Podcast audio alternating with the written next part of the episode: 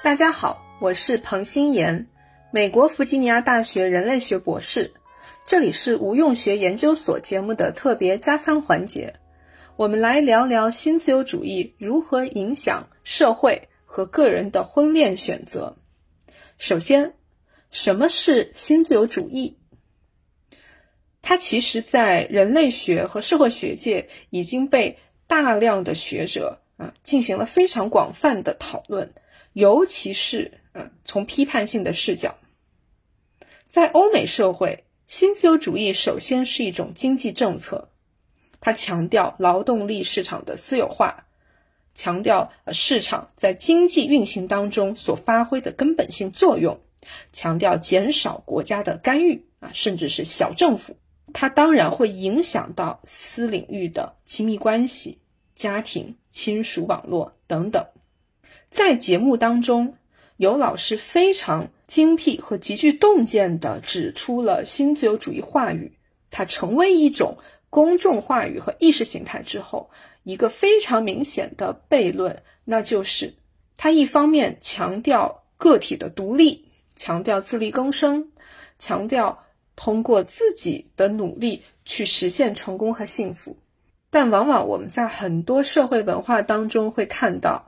新自由主义话语影响下的个体会越来越依靠家庭，尤其是当国家和社会承担着越来越少的再生产劳动，也就是我们平时所看到的家务和育儿这样的劳动。那么，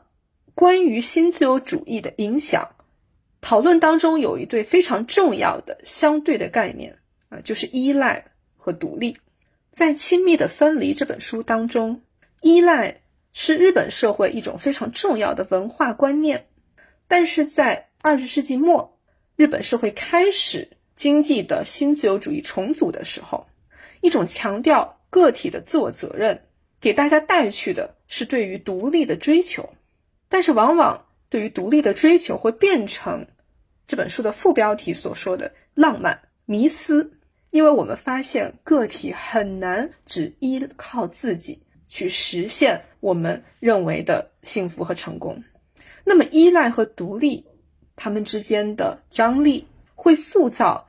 个人如何理解、如何实践亲密关系，会影响社会和个人的婚恋选择。我们也非常的期待听众朋友们与我们分享你如何认识依赖和独立。你觉得应该形成一种怎样的亲密关系？一方面。人们之间足够的亲近，而另一方面呢，自我也会被留有足够的空间。期待大家与我们分享，谢谢大家。